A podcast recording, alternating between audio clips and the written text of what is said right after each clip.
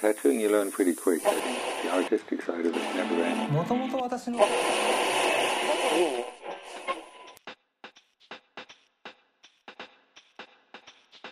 Поэтому мне еще понравилось, вот в твоих подкастах ты а, затрагивал тему отношения к татуировщикам, которые работают на дому. То есть я себя тоже поймал на мысли вот это вот отношение странное, что если на дому, значит какая-то ерунда. Но Да, да. я себя поймал на том, что на самом деле у меня это прошло, это очень сильно, наверное, влияло в начале пути, когда я и сам был, как вот у тебя некоторые там выражались, сырой, такой типа в пути еще Мгм. формирования только.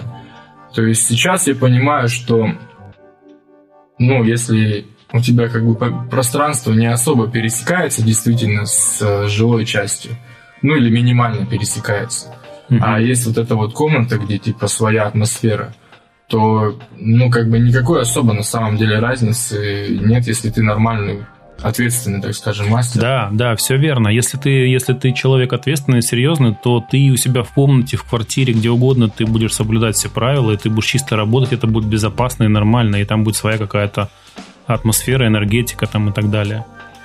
Это «Наколка». Подкаст. Всем привет.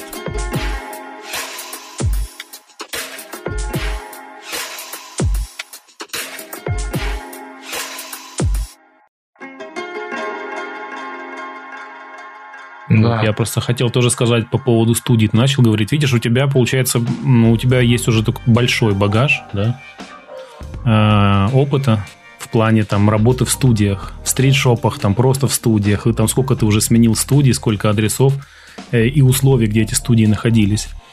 Вот. У меня э, было просто, я работал за всю мою практику, я работал только в одной студии здесь уже, потому что до того, как мы переехали сюда, я уже тоже говорил это в подкасте, что я, у меня была в квартире студия, Мгм. была лоджия большая, это была такая, причем классная квартира, мы снимали туда с женой, с ребенком. С двух, она очень была, во-первых, э, большие окна в этой квартире были, и все время много солнечного света. И в этой квартире две лоджии были с двух сторон. И вот одну лоджию я оборудовал для студии, куда ты просто заходишь, заходя в квартиру, не пересекая ни кухню, ни э, жилую комнату, ни, ну, ни зал, ни гостиную. То есть только повернул сразу налево, тут есть туалет, и сразу прошел э, на лоджию. Было очень круто. Ну, это крутая планировка, повезло.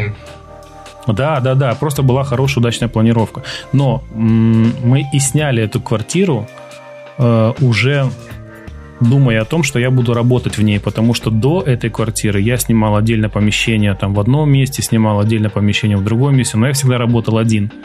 Там в какой-то момент у меня был там второй парень, с которым мы как бы вро- вроде пытались работать вместе, но так ничего не получилось.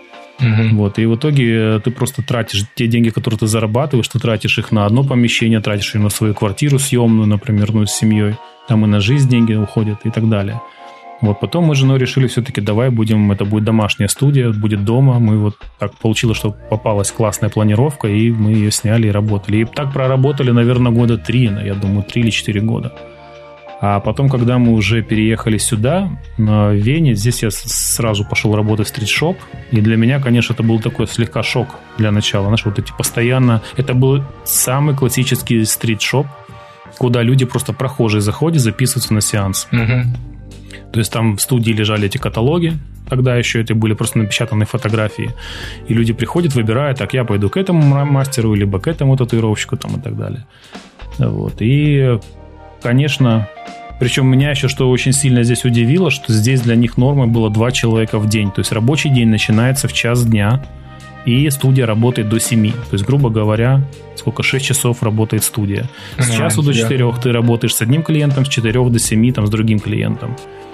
И я такой, знаешь, как бы я такой, ну, думаю, что я ответственный человек в час. Там я пришел заранее, подготовил там место себе, все, начинаю работать. И э, в 4 часа дня ко мне приходит второй клиент, и администратор, наша там девушка подходит и говорит, Сергей, там уже пришел э, другой клиент к тебе. И я начинаю на панике, такой, все, все, мне надо заканчивать, знаешь, там, давайте следующий сеанс, если ты не заканчиваешь работу. Она говорит, да не переживай, они подождут. И меня это так это удивило, думаю, ну блин, как это так? То есть человек пришел ровно в 4 часа, например, да, они бывает даже заранее приходят, и он будет сидеть меня ждать. А для них здесь норма была такая, что если приходит там второй клиент, ты можешь, ты имеешь право там прийти попить, там, покурить, попить кофе, там, покушать, знаешь, то есть ты еще 20 минут тратишь на то, чтобы сделать все свои дела, плюс там приготовить рабочее место, и потом у тебя остается время Но на у нас ругали за такое вообще, что когда не то, чтобы у тебя второй клиент, а то, что у тебя вообще клиент приходит, а у нас ну, у некоторых мастеров был грешок какой, что он вроде место-то заранее приготовил, но он вот пошел себе кофе налил, пошел mm-hmm. покурил. И, короче, mm-hmm. минут 30-40, типа, человек там на диване сидит, ждет. И наши администраторы, они как бы потом на собраниях выговаривали, что это что за подход. Люди записались на время, ты тратишь его же время, получается. Да, да, да, да, все верно, все верно. Вот. И потом в какой-то момент, когда я уже закончил работать в этой студии, это был какой 19 год, наверное, тоже, как ты говоришь, до критической точки, до какой-то дошло все это. Просто последние несколько лет, работая в этой студии, я уже сам себе там записывал, и клиентов записывал, потому что они уже напрямую обращались. Mm. И все, все, получается, как бы вся работа, вся организаторская работа, я сам ее делал. Но я платил арендную плату, очень большие деньги. Плюс э, владельцу студии – он тоже тогда татуировал, и сейчас татуирует, по-моему. И, ну, по сути, ты отдель... как, как гостевой, гостевой мастер работал уже, да? Как гостевой, но на постоянной основе, да. У нас мы все сделали лицензии здесь, потому что без лицензии тут ну, нельзя работать вообще официально. В смысле, лицензия прямо на татуировку? Да, да, да, именно на татуировочную деятельность. А что вы для этого делали? Ну, в смысле, как-то подтверждается работами или как Да, это? да, да, да. Сначала там, то есть тут есть несколько человек, допустим, если мы говорим про Вену, а, в Вене и в пригороде Вены есть несколько человек, которые имеют право у тебя принять экзамен. Это такие же обычные татуировщики. А, да? Иногда это какие-то моложе тебя, иногда это намного старше тебя, которые ага. просто линию даже сделать не могут ровную. Знаешь, ну вот такие ребята. Вот. Но они с этого просто должен... какую-то сумму имеют, да, что они выдают лицензию? Да, да, да, по факту, по факту просто ты платишь деньги и ну, если понятно, то есть у меня принимал экзамен человек, который, сколько на тот момент ему было лет 55, наверное, а мне было там что-то mm-hmm. около 30, наверное, там 27, может быть. Вот, и он такой приехал к нам в студию, привез две бутылки шнапса, по-моему, там была одна бутылка водки, и такой, причем это вечер уже было, я, я еще целый день рабочий у меня был, а я обычно еще не, не кушаю, не обедаю. То есть я позавтракал, ушел на работу. Угу. И вот с часу до 5 до 7 я работаю, потом приезжаю домой и дома только ужинал. Эм, но я не мог почему-то себе позволить вот так обедать, как там ребята собирались такие все. Ну, давай, сейчас мы закажем еще онлайн-доставку какую-то, там индийский рис какой-нибудь. Короче, всю эту лабуду. И я такой, не, не могу. В итоге я проработал весь этот рабочий день, приехал парень принимать экзамен у меня, привез этот шнапс, и что-то мы, короче, выпили там один, одну маленькую рюмочку шнапса, вторую, и все, меня там накрыло совсем на голодный желудок, знаешь, такой. Он такой, все, прям, прям вот там. Я ему отдал деньги, подписал, короче, эту бумажку. Вот, все, у меня появилась Это как это, подарили на день рождения права водительские. Такая, такая, такая фигня. Но я, я также знаю, у нас были ребята в студии, молодые приходили, которые прям очень, а, ну, понятно, они татуировали там сколько, ну, там 20 дней от силы, например. То есть им нужно было выучить там все mm-hmm. эти вопросы по дезинфекции, по стерилизации, по ведению частного бизнеса, по, по налоговой, по отчетности налоговой. То есть ты все это должен знать, ты это все должен рассказывать. То есть экзамен у тебя как бы делится на две части. То есть это теоретическая часть с учетом ответов на вопросы о стерилизации и бухгалтерии, и практическая, когда человек у тебя принимает экзамен. Ну, круто, что в это включено вообще, включена тема юридического ну, вот да, это да, владение да, да, знаниями этими, а не как у нас. Сегодня один этот закон, другой, потом ты такой, а к чему мы относимся? К медицине, к сфере косметологии? Что это за ерунда вообще? Парикмахерский, да. Я просто помню, что было какое-то время в России, что татуировки, тату-студии относились вообще к парикмахерским, там, там ну. как-то, знаешь, по, по всем этим делам. У меня был период, когда вот я, кстати, на дому работал, а, там где-то через два квартала от нас, э, я не помню даже, как я туда попал, это была просто как э, студия там загара, косметологии, чего-то еще. То ли я просто к ним зашел, то ли что. Ну, в общем, мы с ними договорились. Если они находят мне клиентов, я типа приезжаю на, ну, к ним в саму студию, и вот у них mm-hmm. отдельный кабинет, где там они, не помню уже, ногти что-то там еще делают. То есть просто комната прям, по, по сути, пустая, там только тумбочка и вешалка стояла. Вот, я приезжаю, типа, и там, допустим, у меня там, я не знаю, за месяц, там, раза 3-4, например, они звонили, я приезжал. Но я понял, что для меня капец какой гемор это вот эти вот выезды сами по себе, потому что да, да, какую-нибудь да, да. маленькую штучку, ну, ты забудешь обязательно. Да, и да. там начинаешь вот это, там моя Кокопян, я сейчас вам наколдую. Да. У меня тоже в практике была такая история, тоже я когда-то еще в Севастополе мы жили, я там договаривался с этим салоном красоты, я к ним приезжал, но это, блин, не знаю, может, недели две у меня было, за две недели, может, один человек у меня там был, и все, я говорю, не, ну, на этом Мгм. не, не, не, будем дальше мы работать.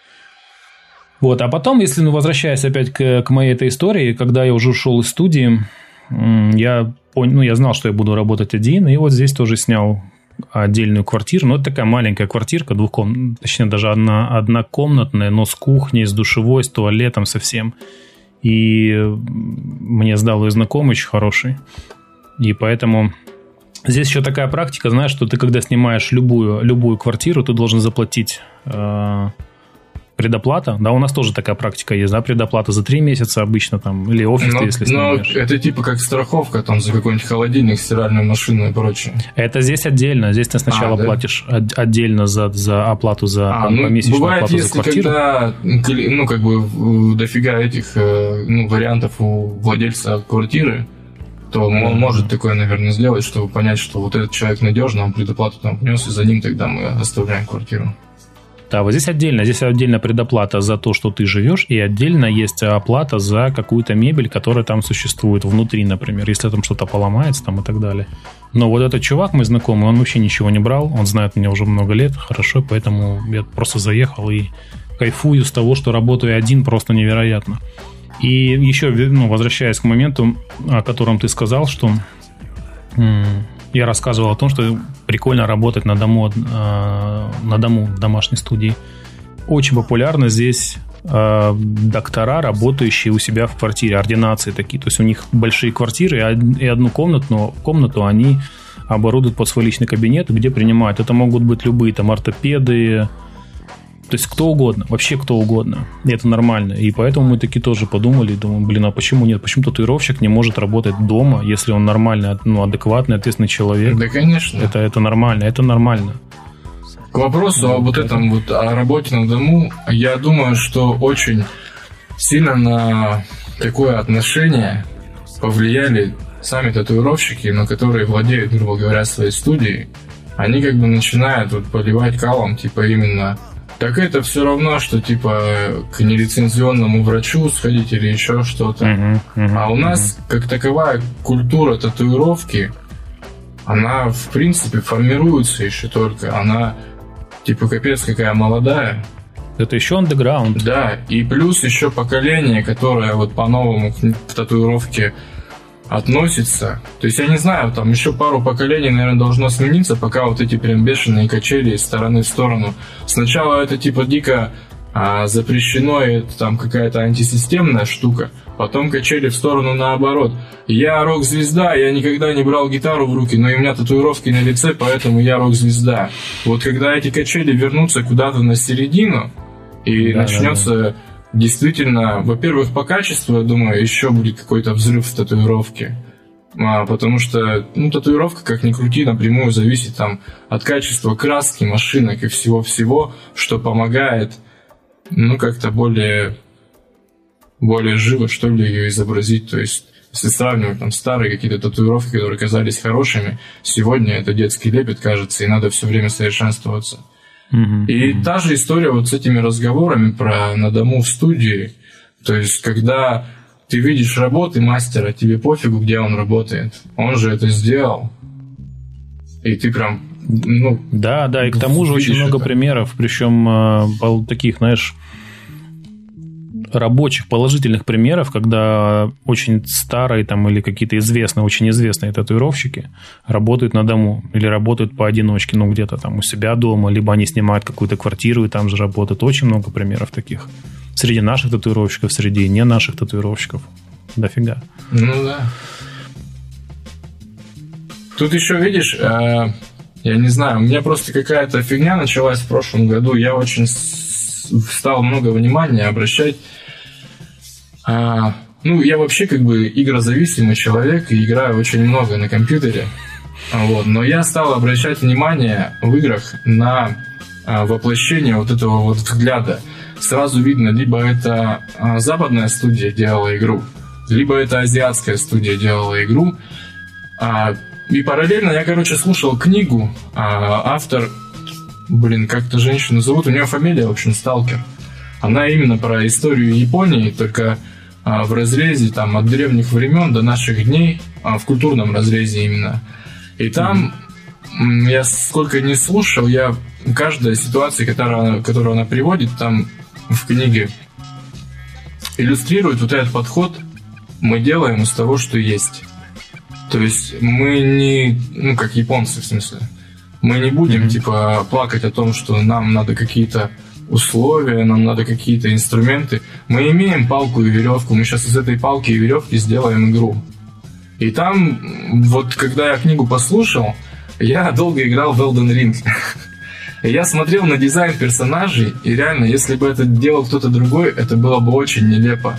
Но они берут просто реально, там, я не знаю, а, доспех какой-нибудь, обматывают его просто колючей проволокой, как будто у него этот доспех сейчас развалится, и это все равно выглядит фирмово. И это настолько дотошно сделано, что я стал, ну, как бы, себя ругать за то, что я иногда, ну, наверное, оправдываю себя недостаточным каким-то наличием знаний, там, материала, условий, вот это вот все, это только как бы отмазки, пока ты, ну, как бы, если, я все время говорю, если разговор не приводит к действию, пусть даже через год, это пустой разговор. Угу, Поэтому угу. надо а, из того, что имеешь, сделать сначала, а, ну, а в процессе, пока ты еще и делаешь, у тебя еще и появляется действительно что-то новое, и ты вообще да, перестаешь да, да, об этом абсолютно думать. верно. Вот и в да, татуировке да. та же самая история, что ты можешь говорить, блин, эта краска заживает недостаточно черной. Но вот угу. если ты сделал хорошо, ну, появится у тебя эта черная краска, и ты потом возьмешь, да, откорректируешь, где надо, там достаточно черный, темный цвет. И ты увидишь эту разницу. Но если у тебя этой краски на данный момент нет, может, ты ее просто и не заслужил, и в твоих руках даже самая черная краска тебя никуда не выведет. Поэтому как бы то, что имеем, то и используем. И главное, что ну вот это вот какой-то деятельный, что ли, подход ко всему этому. И, и в обучении, и в практике, типа везде вообще. Да, ответственность. Еще очень важна ответственность. И если ты прям, ну, человек, ну, воспитанный, ответственный, то у тебя нормально всегда все будет получаться, и ты все сделаешь. А если такой сначала знаешь, такой, да ладно, да, что-то потом, да, Короче, так, так оно все. Ну, это одна, одна крайность, типа, вот безответственность, а другая сторона ответственности, это вот гиперответственность, когда уже это в паранойю превращается. Не, ну да, да, если, если у тебя паранойя уже насчет этого начинается, не-не-не. Это у нас товарищ э, есть, он татуировщик, он, короче, к нему пришел клиент, и мастер, по-моему, он он, по-моему, все нормально на самом деле в плане там чистоты все сделал, потому что он очень дотошный. Но он просто подумал, что, короче, он что-то там не сделал.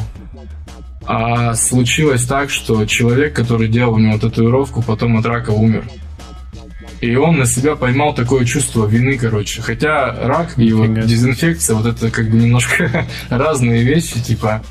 Но вот эта вот параноидальная чистота, она может вот до такой ситуации довести, что ты подумаешь о том, что с тобой никак не связано, но ты на себя это натянешь, типа, и будешь себя винить. Ну да, да, да, да, да. Но это совсем, да, это уже, мне кажется, какая-то проблема, наверное, личная была у человека. Ну, наверное, да, психологические какие-то свои барьеры. Это что? Это что? Наколка, что Наколка, ли? что ли? Точно. Это же подкаст «Наколка». Нифига себе, нифига себе, нифига себе.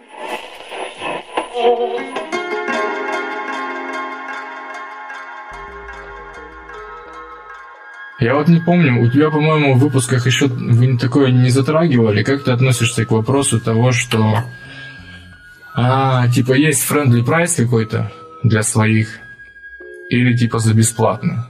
То есть я понял, что со временем я прям категорично все равно деньги брать, потому что это воспитывает как бы отношение к татуировке хорошее. А когда за бесплатно, это такой пофигизм и всерьез не воспринимается. Ты что думаешь по этому поводу? Смотри, да, много раз об этом разговаривал со знакомыми, но мы не обсуждали это в подкастах никогда. И э, у меня есть один очень хороший друг, с которым вот мы давно уже знакомы, и он тоже татуирует. Он, татуиру, он татуировал меня и делал мне как бы это бесплатно. Ну, как бы я, я себя чувствую не очень ну, хорошо, но в, как бы взамен этому я ему просто сделал какое-то изделие и подарил. То есть он mm-hmm. говорит, что даже если это не деньги, например, то ну, если что-то да, ты сделал, как бы, как бы все равно ты как бы отблагодарил, вот, и так далее. А, например, я до сих пор, ну, я не часто это делаю, раньше было чаще. Последние, наверное, лет не знаю, 10, насколько мы здесь живем, я такое не практикую. Но у меня здесь есть один тоже хороший, хороший мой друг, знакомый, он тоже татуировщик. Я татуирую его, татуирую его за еду. за еду и за, за алкоголь. могу так сказать, потому что э, деньги с него брать я не могу, а он человек, как тоже такой ответственный, он э, приносит мне какие-то там э, такие вкусняшки. Там рыбные, мясные, всякие, знаешь, такие mm-hmm. штуки. Э, или одно время вот он приносит мне какой-то алкоголь дорогой. И вот у меня этот алкоголь жестоко его накопилось, я его не пью, вот у меня стоит в сарае там, и вот все это для, для коллекции. А, был у меня случай, я татуировал, когда еще работал в студии здесь, татуировал нашу а, девушку-администратора, и я с нее брал очень дешевый прайс. То есть она тоже такая, я не могу там совсем бесплатно, давай я тебе хоть чуть-чуть там буду давать что-то. И вот она mm-hmm. мне там давала совсем там ну, какие-то копейки, но мы сделали и сделали. То есть я был готов ей просто бесплатно сделать, а она там что-то как-то от, от, от, от, отблагодарила меня таким образом. Не знаю, не знаю. Это все вообще, вообще в целом разговор про ценообразование, как вот очень модная такая наша трендовая штука, обсуждать это. Я смотрю, что многие блогеры у нас там, э, видеоблогеры э, татуировочные, любят обсуждать. Дудь задал такую тему, блин, сколько, кто сколько зарабатывает, кто сколько тратит. Короче, все начали об этом говорить. Всегда это будет очень индивидуально, всегда. Чтобы кто бы что ни говорил, ты сегодня можешь, знаешь, с, с кого-то брать хоть немного каких-то денег, просто чтобы как-то мотивировать или как-то, ну, отблагодарить человека. А завтра придет там твой самый-самый лучший карифан, с которого ты просто не сможешь взять деньги, и он тебе, ну, ничего не даст. Ну, я думаю, что такое может быть. Ну, наверное, я не знаю. На самом деле, даже самый-самый лучший карифан, он же понимает, что ты ему делаешь бесплатно, и ты просто знаешь, что какая-то взаимопомощь будет просто, поэтому ты как бы ну, да, нормально. Да, да, взаимопомощь, да. Если и он тебе чем-то другим, вот и все. Да, да, он Причем тебе просто поможет чем-то другим. Не, не расчет даже какой-то, а это естественная фигня такая. Да, да, да, да, да. Поэтому, ну, я, я не знаю. Не, ну, я, я как, думаю, что я это нормально. Это нормально. просто на категории, то есть есть знакомые, которые твои хорошие знакомые. А ну ты понимаешь, что ты с ними видишься, грубо говоря, раз в год. Они особо тебе ничем как бы не помогут, там, я не знаю, ничего такого. Ну, в смысле, mm-hmm. помогут, mm-hmm. если ты там позвонишь намеренно, наверное. Mm-hmm. Но вот так вот в контексте случайной помощи, как бы, я просто объявляю, что, ну, там, прайс, грубо говоря, там, 40% от э, нормального. Чуть дешевле, да. Типа, да, и да, все. Да, да. Это нормально, это нормально, да. Я думаю, что это нормально. Особенно, да, есть такие люди, которые, которые как бы нормальные знакомые, но ты, это не твои лучшие друзья, знаешь, с которыми ты прям можешь там вообще закарифаниться. Такими людьми, да, я думаю, просто делаешь дешевле прайс. Да, у меня и клиенты есть такие, знаешь, которые мои старые постоянные клиенты, но они не мои друзья. Мы с ними видимся только на сеансе и не, больше никаких контактов не имеем. Но вот я делаю тоже там иногда им какие-то скидки там за час или за сеанс, и это тоже нормально. Ну, опять же, справедливости ради нужно сказать, что конкретно вот этот клиент, про которого я рассказываю, он мне привел там уже очень много клиентов, уже там своих каких-то родственников, знакомых, там целая целая. Ну да, как бы тоже отклик такой. Группа хороший. людей. Сарафанка. Это вот про что мы с тобой вначале говорили, о том, что э, бывает, бывают такие моменты, когда Э, люди приходят, начинают делать одни и те же мотивы, дизайны, там вот подряд, угу. ты говорил. Это вот у меня был на прошлой неделе, тоже парень этот пришел, привел там своих друзей, родственников, то есть пять, пять человек у меня стояло в студии надо мной, у меня там места столько нет, знаешь, чтобы все пять разместились. Они просто стояли, и вот каждому из них нужно сделать проект, и э, двоим из них даже почти похожий проект, то есть это цветы там какие-то с фоном, то есть такая штука, и мне нужно было рисовать цветы примерно все похожи. Одному там ногу какую-то начали делать с драконом полностью, другому руку целую, третьему там надо уже спину заканчиваем с, с жопой, там с коленом, там такое, это mm-hmm. большие проекты, все это. Поэтому... Круто. вот этот чувак, да, который привел, конечно, он мой старый клиент, и я ему делаю дешевле. Ну вот к вопросу я вот перейду немножко к другому. У меня была ситуация, когда а, от одного очень хорошего знакомого пришел как бы клиент. Но этот как бы клиент оказался неадекватным. В общем, там ситуация была в том, что чувак а, занимался какой-то там ковкой, там чего-то, ну, как бы кузнец. То есть он ковал там какие-то вензеля, что-то еще, как он мне сказал. Причем я даже не видел ни работ его. Он просто очень себя хвалил. И он э, вот по-плохому, короче, упарывался советской тематикой. Ну, прям передос. Я, в смысле, сам mm-hmm. очень уважаю нашу историю, все люблю. Но у него какая-то вот эта вот галочка была. Например, он мог... Э, вот ему нечего делать. Он просто срывается, едет в Петергоф, там есть памятник э, а, морякам, по-моему, нашим. И он каждый раз приезжает и в серебро его красит просто весь. Он там какой-то, ну, типа, уже окислился, что-то еще там. Он это все красит в серебро, потом приезжают другие, типа, видимо, кто там администрация приглядывает за этим памятником, перекрашивают его то ли в белый, то ли в что-то такое, типа, что другой краской. А он вот покрасит в серебро, фоткает, и потом приезжает ко мне и такой, смотри, вот вообще такая вот тема. Я сначала, да, да, молодец. В общем, у него татуировки-то мы делали на, на тематику. Мы делали эту Аврору, вот этого вот морячка, по фотографии с его на памятник этот.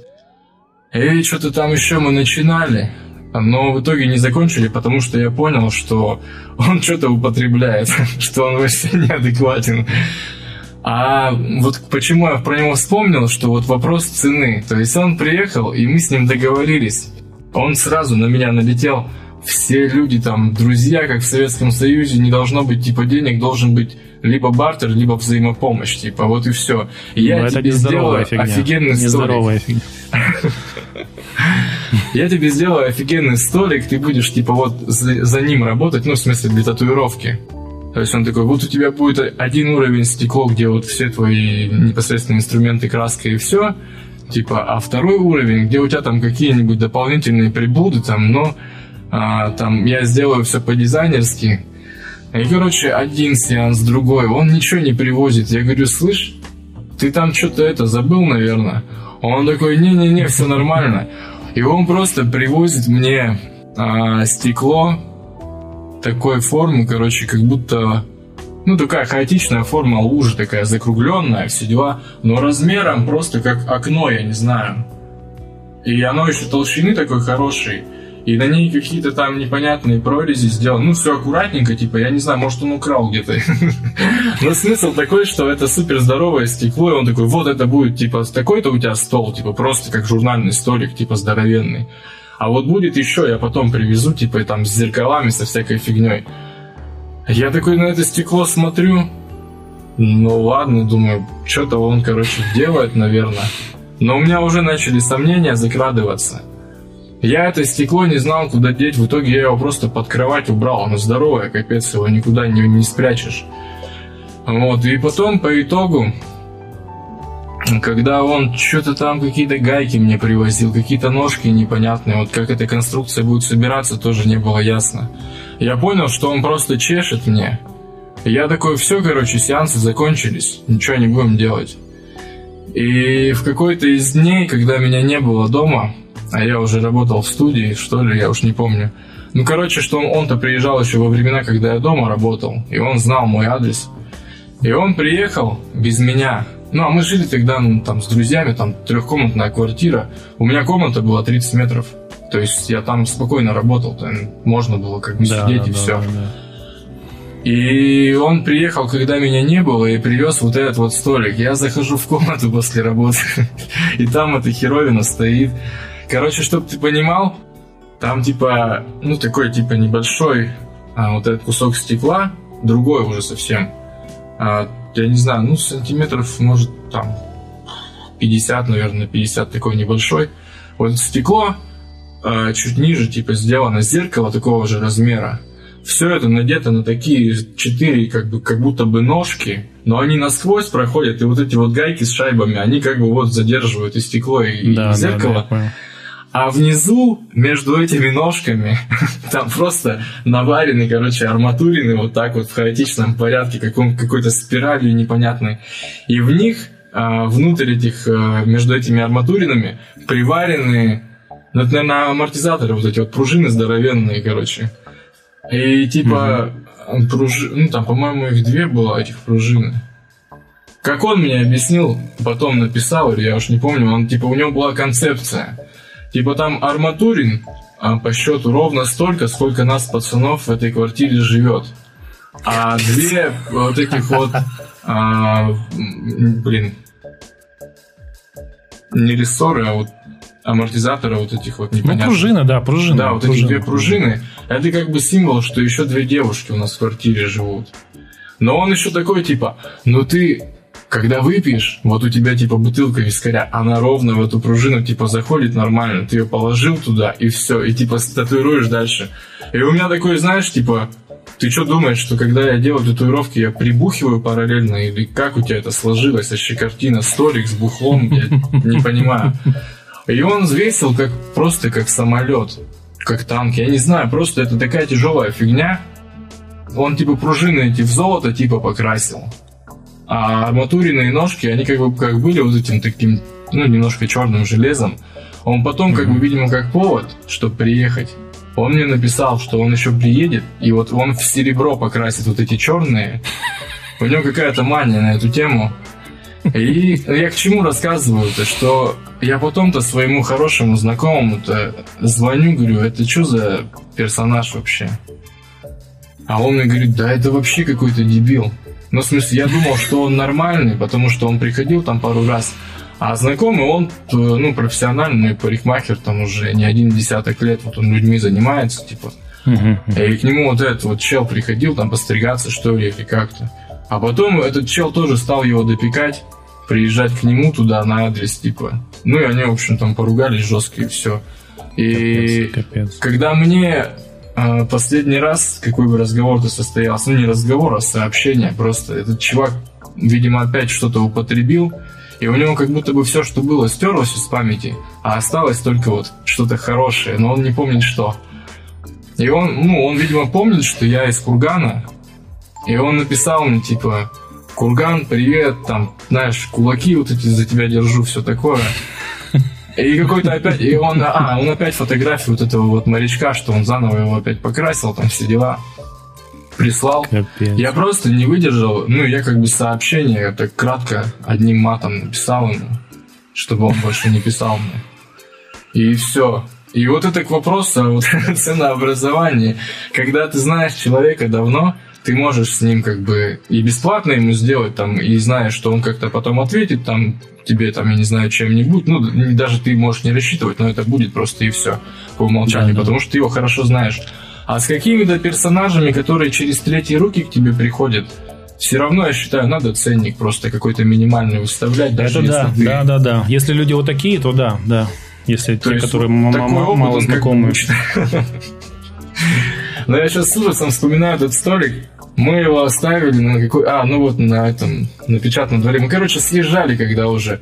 Я такой приподнял его и такой, да не буду я его с собой брать. Это вообще просто балласт, адский балласт. Он и весит много, и он не применим в условиях тату-студии. То есть у него ножки Да, да, такие, да. что он просто весь пол поцарапает. Это невероятно неудобная фигня. Но с другой стороны, видишь, человек запарился, человек там как-то... э, У него концепция была какая-то. Я так понял, что он по-тихому просто таскал какие-то материалы там со строек, еще с чего-то, потому что кто-то еще потом рассказывал мне какую-то ерунду про него. Поэтому... Не, ну это да, это, конечно, ну вот, вот такие персонажи, такие случаи, блин, да, это, блин, дело случая, наверное, или как-то вот. Я стараюсь отгораживаться от таких моментов. Знаешь, всегда, когда а, мне пишет незнакомый человек, или мы как-то как контактируем с незнакомым человеком, сначала такой, блин, про, просканировал, про, проанализировал, что за человек, то есть будут проблемы или не будут. Но это уже такое на интуитивном уровне всегда происходит. Да, конечно. И слава, и слава богу, тьфу, тьфу, тьфу, слава богу, что у меня там нет таких людей, которые вот могли бы мне так мозг... У меня есть одна клиентка, которая мне периодически мозг выносит, но она за это платит. Я ее знаю очень давно. Она такая большая девушка mm-hmm. в, в, в размере и веган. У нее все темы ну, вот с веганцем связаны. И, э, там татуировки то, только там свиньи, коровы, знаешь, ну, вот какие-то такие вещи.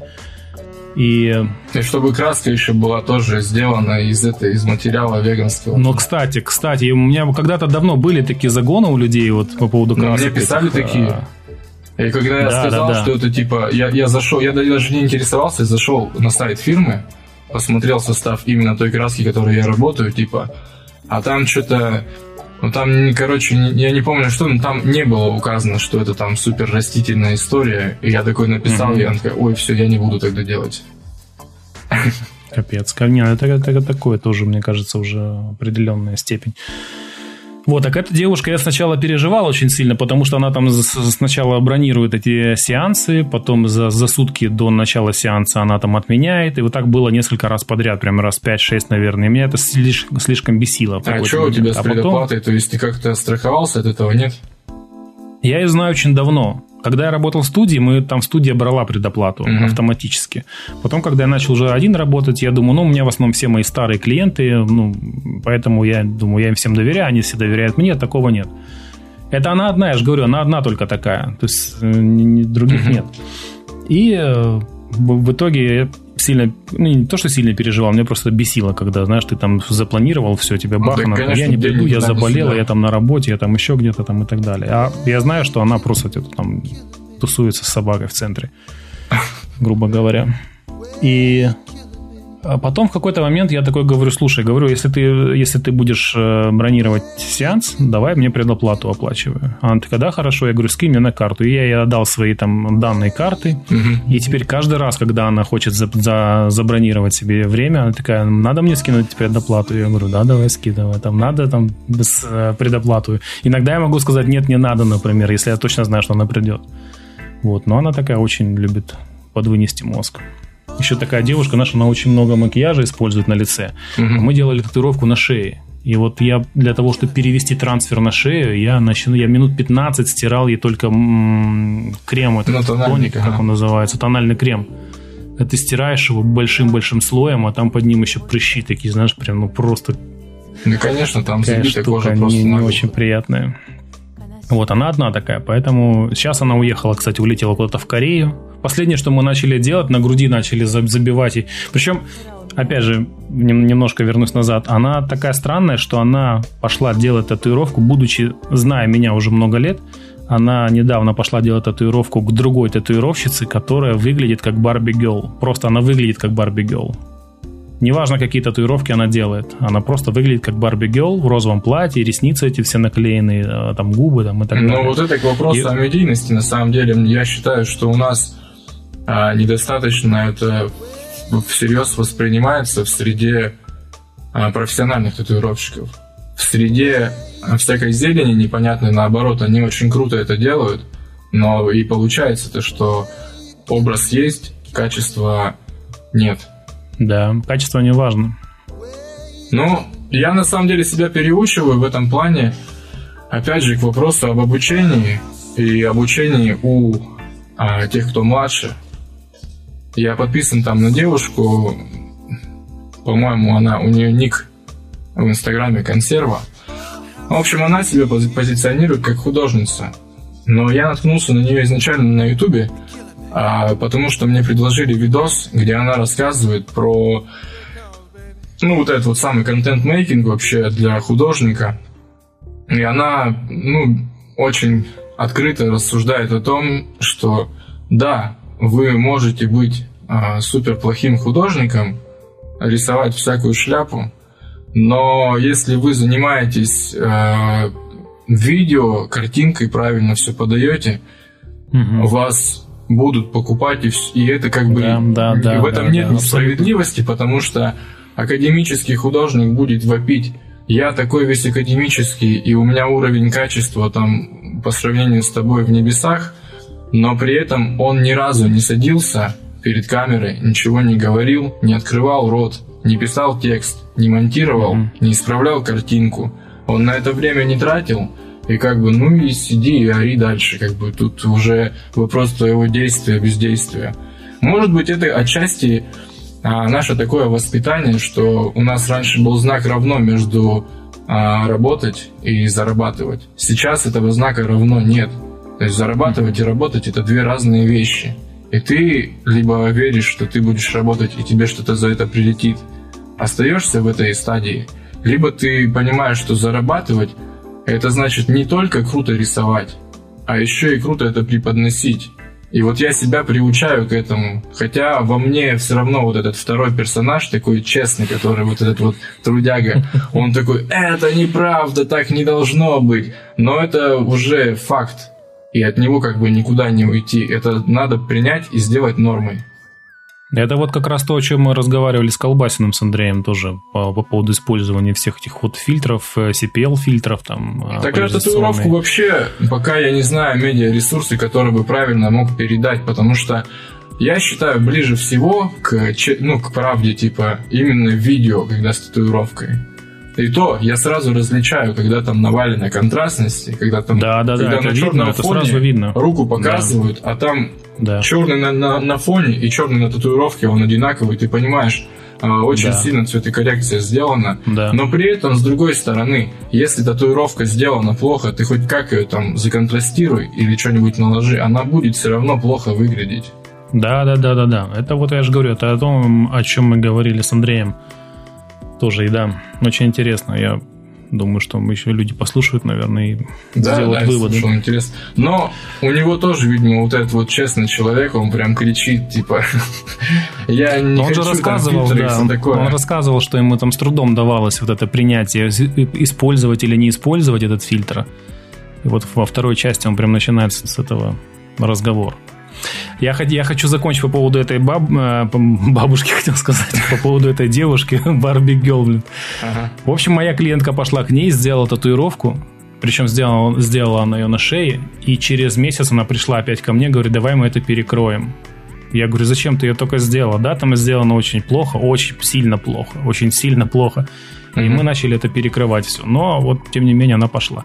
После того, как мы начали перекрывать на шее татуировку, она еще полетела в Таиланд. И в Таиланде она на груди сделала хендпоком себе тоже какую-то надпись. И она после Таиланда прилетела ко мне сразу и говорит, если ты захочешь ее перекрыть, перекрывай, мне она не нужна. То есть, представляешь, насколько человек, что у человека в голове, она делает татуировки для того, чтобы их перекрывать. Ну, наверное, там надо смотреть на скажем так, кто рядом с ней был в это время и на ее эмоциональное состояние. То есть она может быть, ну, грубо говоря, как, как вот у некоторых бывает по пьяни что-нибудь сделать, другим достаточно просто быть супер веселой в хорошей компании и просто за компанию какую-нибудь хрень сделать. То есть да, тут, тут уже знаю, психологический аспект, насколько ты себя контролируешь. А может, она просто знает, что есть у нее такой мастер, как ты, и поэтому она может спокойно приехать, и ты перекроешь. Да, да, да. Поэтому я думаю, и даже если она так и думает, то я просто буду брать с нее денег, и даже я буду завышать ценник, пожалуйста, она... Ну, кавера, да, это вообще отдельная пусть, тема. Пусть, пусть платит, пусть платит. Хочешь, гем, хочешь гемора какого-то, плати больше. Будет гемор. Ну, вот это, опять же, видишь, не всегда и везде, не со всеми, но бывает такое иногда. Это как я что-то смотрел, не помню. Ну, там, в общем, человек про лазер рассказывал, про выведение. И типа обращались там, обращалась женщина одна и та же. Она приходила, делала где-то там у себя перманент, потом через какое-то время ей переставало нравиться, она переходила сводить и там шла, например, в другую студию перманент делать. Ну, ей было по кайфу, то есть она периодически вот так вот выводила эти брови, типа, и потом снова рисовалась. Просто процесс ей нравится, капец. Ну, видимо, да, такой для нее смена образа происходила. Это что? Это что? Наколка, что Наколка, что ли? Точно. Это же подкаст Наколка. Нифига себе, нифига себе, нифига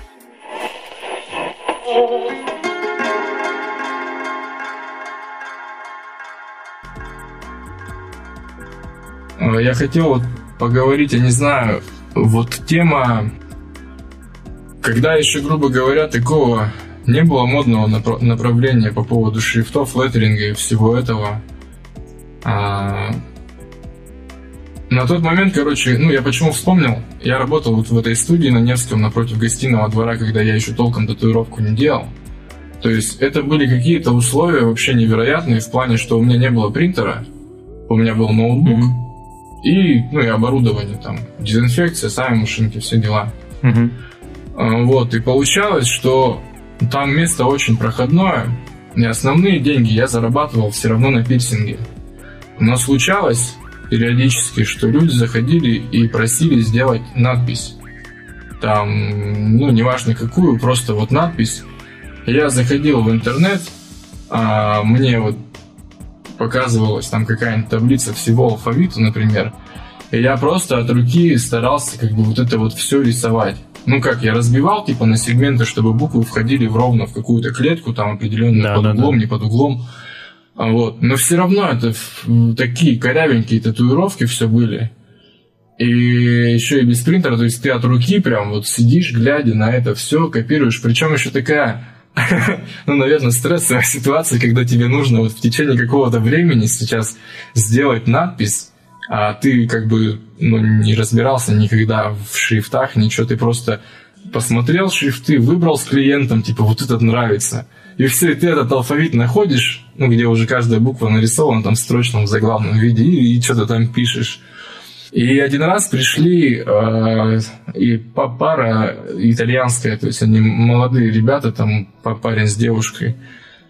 Он просто увидел на полке книгу и такой, вот таким шрифтом мне надо по-русски написать, типа, а, так мало времени, так много надо сделать. А я такой, я, ну, слава богу, он по-английски разговаривал, то есть по-английски я как бы, ну, объясняюсь нормально и понимаю нормально. И я такой, точно, ты имеешь в виду как бы вот, вот эти буквы или вообще все буквы, или эту надпись на книге.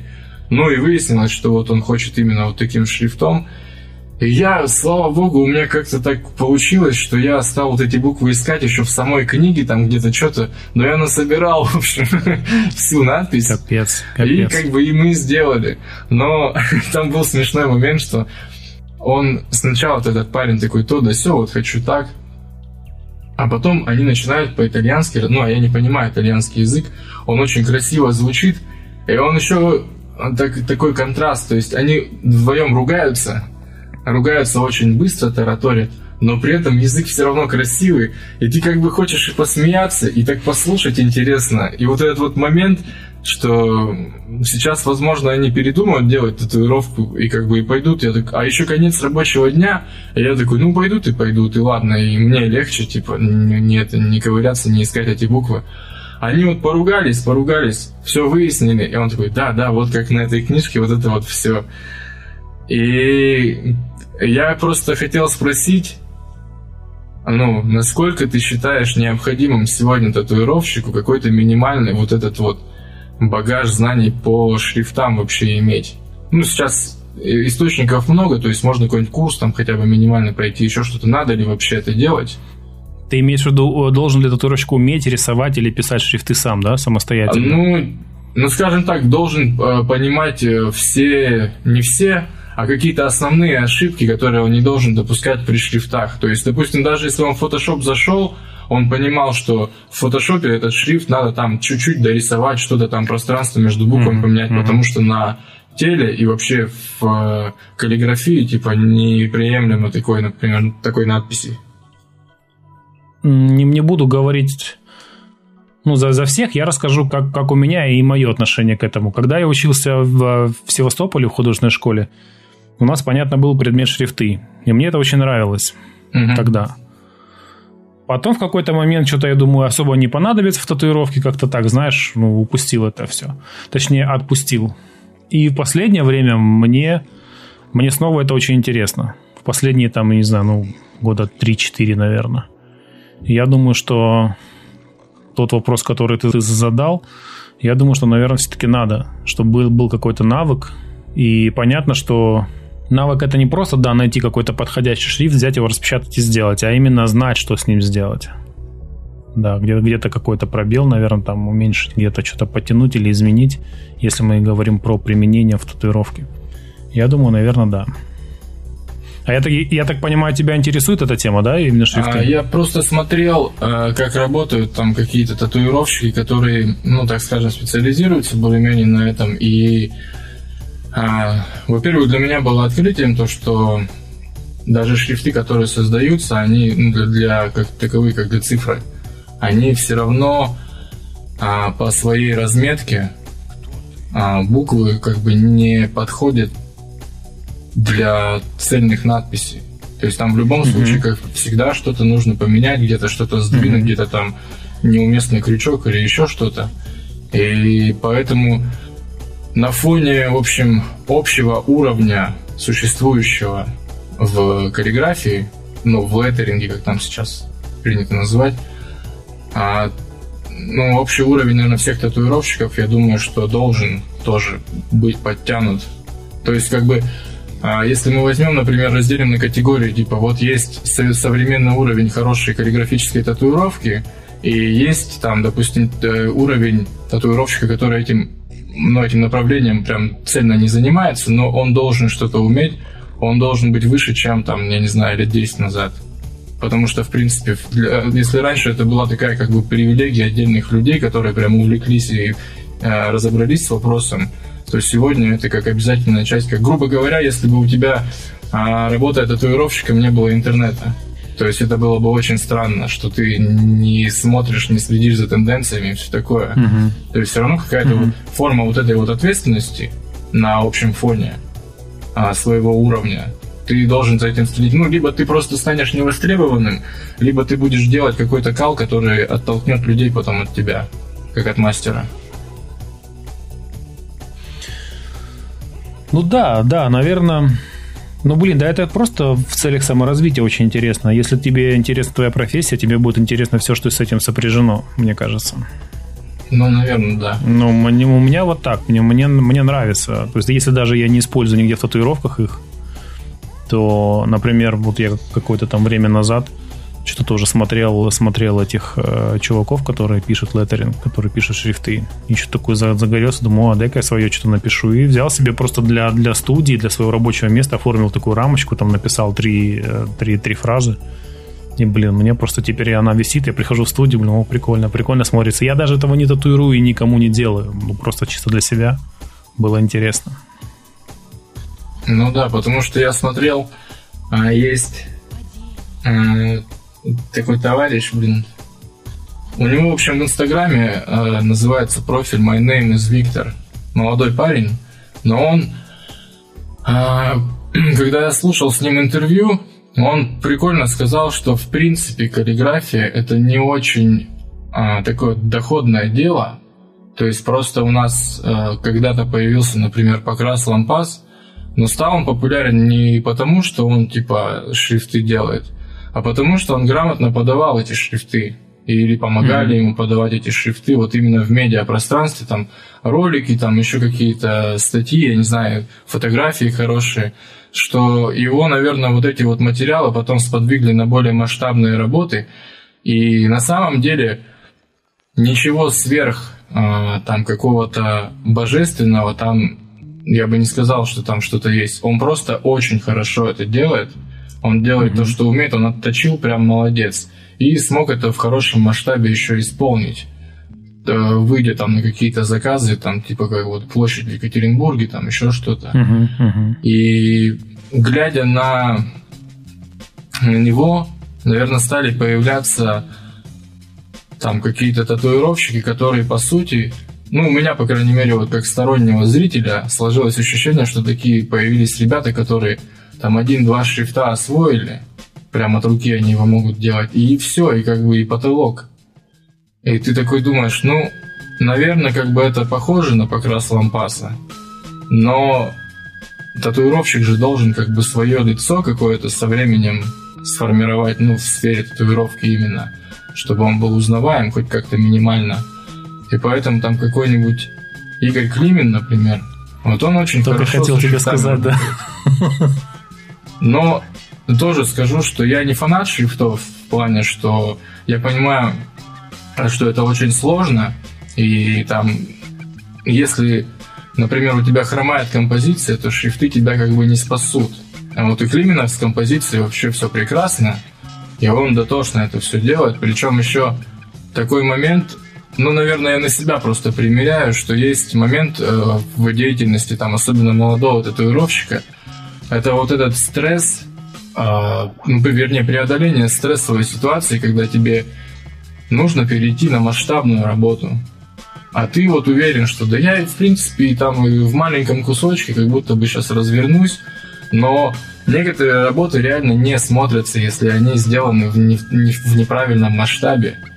И поэтому а, нужны, наверное, такие, типа как лидеры мнений, там, я не знаю, или просто примеры хорошие работ масштабных именно в каких-то определенных направлениях, чтобы ты хотя бы преодолел этот э, свой страх перед большой работой.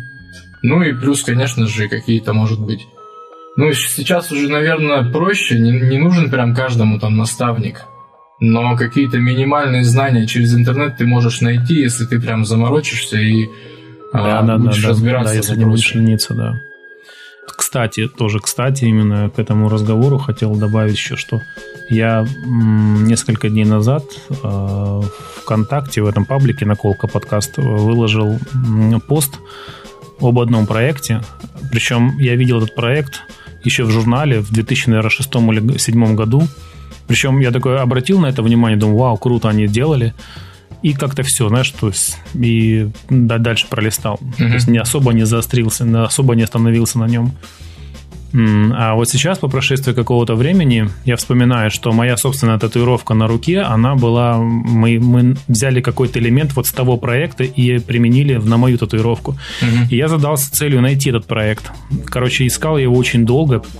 В итоге нашел. Это было в Сан-Хосе в 2006 году. Ребята собрались группой и создали проект, цель которого – заключалась в том, чтобы за какое-то определенное количество э, времени сделать как можно больше больших масштабных проектов именно вот на все тело, типа что бодисьют, то, что называется, там, или back писка, знаешь, когда вот эта вся спина и попа, да, там, глаза, все до колена. Ага. Вот, причем у них был особый подход, то есть они хотели использовать э, тело человеческое как холст для того, чтобы там как-то можно было разыграться. Опять же, это касается и композиции, и всего остального. И, короче, я вот выложил, там есть пост в этой, в этой группе, если интересно, посмотри. Там есть такой татуировщик, и это я уже вот недавно выяснил, зовут его Эдриан Ли. Он до сих пор татуирует, сейчас они называются как-то по-другому, там, Атак в Инстаграме, он есть как-то Атак, Этак, Атак, что-то такое, по-моему. Видимо, я, тоже какая-то группа видел, людей. По-моему, подписаны. И вот, э, вот под этим постом ВКонтакте, который я публиковал, там есть видео, как э, другой татуировщик объясняет, почему эта татуировка, почему татуировка Эдриана Ли, а там такой чувак просто нарисован с такими руками, она оранжевого цвета. Такая, а, я сегодня видел, я, я читал пост. Да, да, да, да, в таких тонах, в, в теплых. И э, под этим постом я публиковал видео, где чувак объясняет, почему так работает. Он объясняет это с точки зрения композиции, что рука именно в, в нужном месте, знаешь, где вот голова, то есть в нужном месте. Очень интересно посмотреть.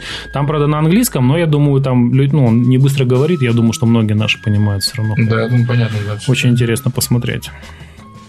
Ну да. Ну вот, кстати, по поводу вот этих костюмов, я думаю, тоже это растет немножко из азиатской школы. То есть изначально да, это да, был конечно. подход вот такой вот как, как одежда, прям, то есть прям рукава, там, я не знаю, спина, штаны, что все, все это, если, если, например, даже разбивать на какие-то там а, жизненные периоды, что ты всегда можешь к этому рукаву, там, я не знаю, целую кофту сделать, там, и все будет круто смотреться в итоге.